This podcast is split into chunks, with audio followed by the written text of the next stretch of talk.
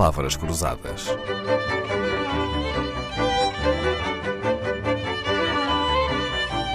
Porque quase tudo é uma questão de semântica.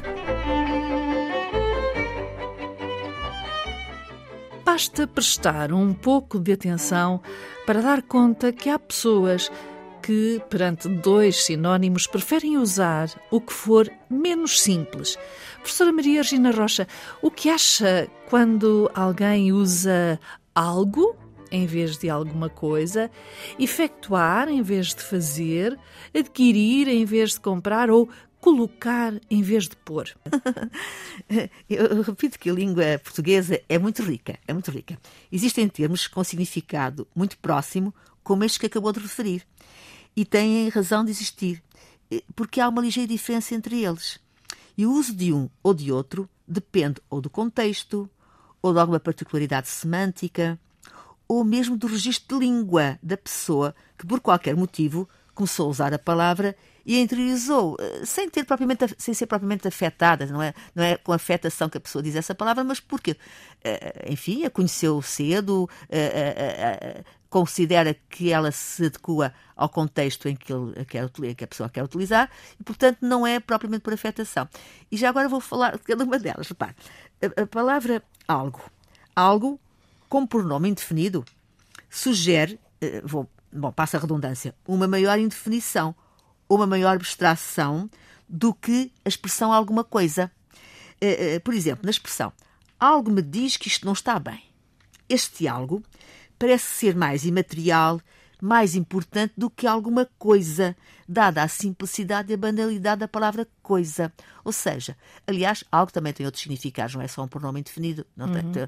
Portanto, é uma palavra que, em determinados contextos, eu ia dizer até que é mais sugestiva do que alguma coisa. E varia essencialmente de, enfim, eu ia dizer do registro próprio também de cada pessoa eh, nos contextos que, em que a quer utilizar. Senhora professora, deve Quais conhecer, palavras? Ai, deve, senhora professora, deve conhecer aquela publicidade que diz senhora, apetece-lhe algo. Ficaria, ficaria muito diferente se o motorista dissesse senhora, apetece-lhe alguma coisa? Ora bem, ao dizer apetece-lhe alguma coisa, ele está a remeter para um para, um, para algo em concreto. Um objeto, os bombons, é, é dos bombons, não é? Já, é, é, é. Objetos, bombons, algo material, eh, ficaria se calhar melhor o alguma coisa. O algo sugere que ela poderia querer o céu, algo assim, não é? E ele dá-lhe como céu os bombons. Compreendo. Ou seja, aquele algo também. É mais pode... indefinido, é mais misterioso, exatamente, não é? E também mais exatamente. sugestivo, não, não é? Não sei bem qual é a intenção do. do uh, a publicidade tem sempre como objetivo seduzir, não é? É, exatamente. Pode ser por isso. Pode ser, portanto, mas efetivamente se esse algo, agora vou dizer, significar realmente alguma coisa, é preferível usar o alguma coisa, não é? Claro. Mas uh, o algo não é de forma nenhuma errado em, em função dos contextos. Senhor professor, então, mas efetuar uma manobra não é a mesma coisa que fazer uma manobra? Eh, na palavra efetuar, repare, está presente a ideia original, etimológica do, do, do termo. Repare, eh, a palavra efeito, efetuar, eh, portanto, etimologicamente, tem aí na sua raiz a palavra efeito, produto, realização. Portanto, na palavra efetuar está em primeiro plano o, a consequência, o efeito do que se vai fazer. Enquanto que a palavra genérica é mais. A palavra. Peço desculpa, a palavra. Qual era? Fazer. Fazer. É mais genérica. É utilizada em muito mais situações. E estando aí também presente o. está presente aí não só o, o objetivo, o resultado, mas também o processo. Portanto, nós, na palavra fazer está não só o efeito como o processo. Enquanto que na palavra efetuar está mais o efeito. Ora, em geral, a palavra efetuar pode ser substituída pela palavra fazer. Mas o contrário não acontece. Por exemplo, eu posso dizer assim, fez justiça, mas não posso dizer efetuou-se justiça. Pois não. Está a ver? Soa mal. Mas, por exemplo, eu posso dizer efetuou o pagamento e, e posso substituir por foi feito o pagamento. Fez-se o pagamento. Certo. Fez o pagamento, procedeu ao pagamento.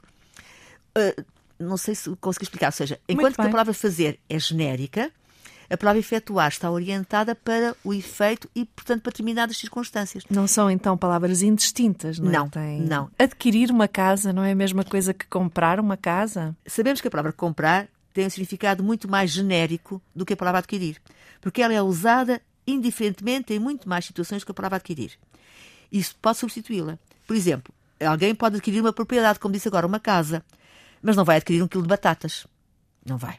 Portanto, ou seja, porque a palavra adquirir fica restrita a determinados eh, bens que se adquirem e que assim, não são bens uh, imóveis. Eu ia dizer abstratos espirituais, adquirir experiência. Uma, às vezes até tem, por exemplo, comprar tem normalmente que ver com uh, dinheiro, com, uh, com o que se Uma compra, troca, não é? Claro. Enquanto que pode-se adquirir algo sem dinheiro.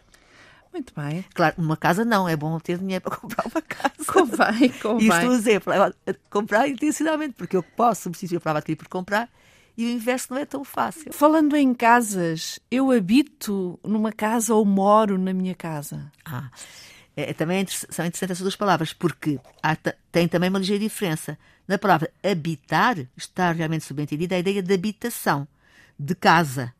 Enquanto que na palavra morar, que é relacionada com a palavra demora, tem a mesma raiz eh, latina, demora, demorar, transmite-se a ideia da permanência, da vivência durante algum tempo. Portanto, a questão de morar, muitas vezes a gente diz morar numa cidade eh, e habitar uma casa, habitar, eu posso dizer morar numa casa, sim, mas quando eu digo morar numa casa, significa que está, que há aí alguma permanência, etimologicamente falando. Está tudo muito mais claro agora com as explicações da senhora professora Maria Regina Rocha. Voltamos amanhã. Palavras Cruzadas, um programa de Dalila Carvalho.